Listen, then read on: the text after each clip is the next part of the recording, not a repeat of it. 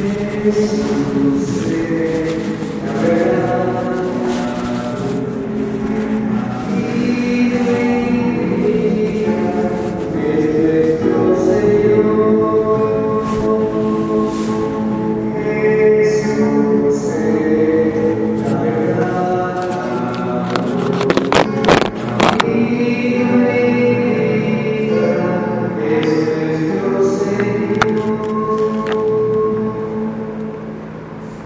Que el Señor esté con ustedes. Lectura del Santo Evangelio según San Lucas.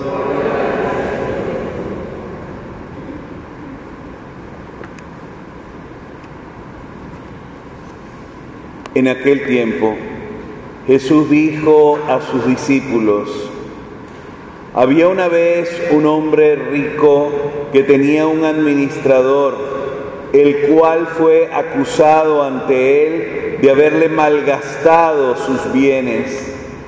Lo llamó y le dijo, es cierto lo que me han dicho de ti. Dame cuenta de tu trabajo porque en adelante ya no serás administrador. Entonces el administrador se puso a pensar, ¿qué voy a hacer ahora que me quitan el trabajo? No tengo fuerzas para trabajar la tierra y me da vergüenza pedir limosna. Ya sé lo que voy a hacer para tener a alguien que me reciba en su casa cuando me despidan. Entonces fue llamando uno por uno a los deudores de su amo. Al primero le preguntó, ¿cuánto le debes a mi amo? El hombre respondió, cien barriles de aceite. El administrador le dijo, toma tu recibo, date prisa y haz otro por cincuenta. Luego preguntó al siguiente, ¿y tú cuánto debes? Este respondió, cien sacos de trigo. El administrador le dijo, toma tu recibo y haz otro por ochenta. El amo tuvo que reconocer que su mal administrador había procedido con habilidad, pues los que pertenecen a este mundo son más hábiles en sus negocios que los que pertenecen a la luz. Y yo les digo, con el dinero tan lleno de injusticias, gánense amigos que cuando ustedes mueran los reciban en el cielo. El que es fiel en las cosas pequeñas, también es fiel en las grandes. Y el que es infiel en las cosas pequeñas, también es infiel en las grandes. Si ustedes no son fieles administradores del dinero tan lleno de injusticias, ¿quién le confiará los bienes verdaderos? Y si no han sido fieles en lo que no es de ustedes, ¿quién les confiará lo que sí es de ustedes?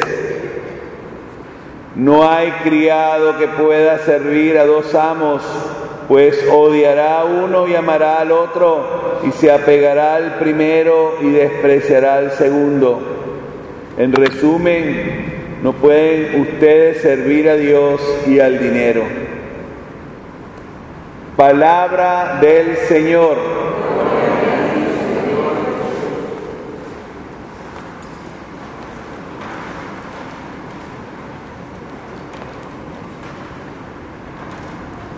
Realmente ustedes son fieles. Llueva, truene o relampaguee. Aquí estamos. Queremos celebrar esta Eucaristía y escuchar la palabra de Dios, si el tiempo lo permite, porque hemos tenido unos rayos tan fuertes que se ha movido toda la iglesia. Yo no sé si es que el cordonazo de San Francisco se adelantó de dos semanas.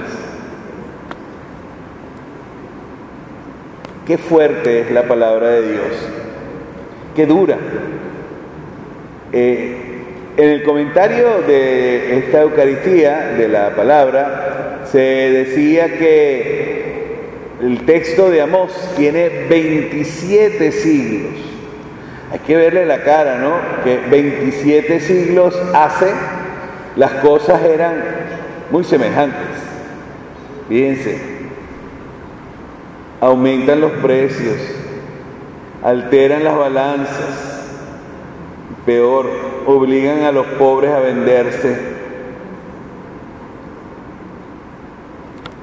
Qué duro es el corazón del hombre, que se aferra a cosas tan asquerosas con tal de alargar un poquito la felicidad que tiene. Y digo cosas asquerosas porque definitivamente detrás de tanta corrupción hay sangre, hay dolor, hay gente que no solamente ha sufrido hay gente que ha muerto detrás de estas cosas. En la hojita les coloco una frase que me llamó mucho la atención de Francisco el Papa. ¿Cómo es posible que el mundo se conmueva porque la bolsa bajó dos puntos, pero no interesa el anciano que muere en la calle de frío? Y es ahí el problema esa felicidad llena de corrupción definitivamente no es aquella que nosotros podremos enfrentar y colocar delante de Dios. Cuando en la segunda lectura el apóstol le dice que levantemos nuestras manos puras, pues se, se refiere a esto. Pero todos estamos un poco contaminados de esto, porque a lo mejor tú no eres el comerciante que vende a cada día un precio diferente. Este es el único país donde el dólar es inflacionario, no la moneda nuestra, el dólar. No, quizás no eres una persona que se ha hecho rica porque está enchufada, pero hemos permitido que la codicia camine con tranquilidad. A veces en esto nosotros podemos recordar que en el yo confieso hablábamos de pecados que ni siquiera imaginábamos que eran pecados, los de omisión. Pues yo les invito a que en este día le pidamos verdaderamente al Señor que nos pase una buena lejía por las manos, que nos limpie nuestro país con esa potente, no sé si lluvia, pero sí con esa potente, ese potente cambio. Creo que es fundamental. Esto no lo aguantan ni los que lo han montado.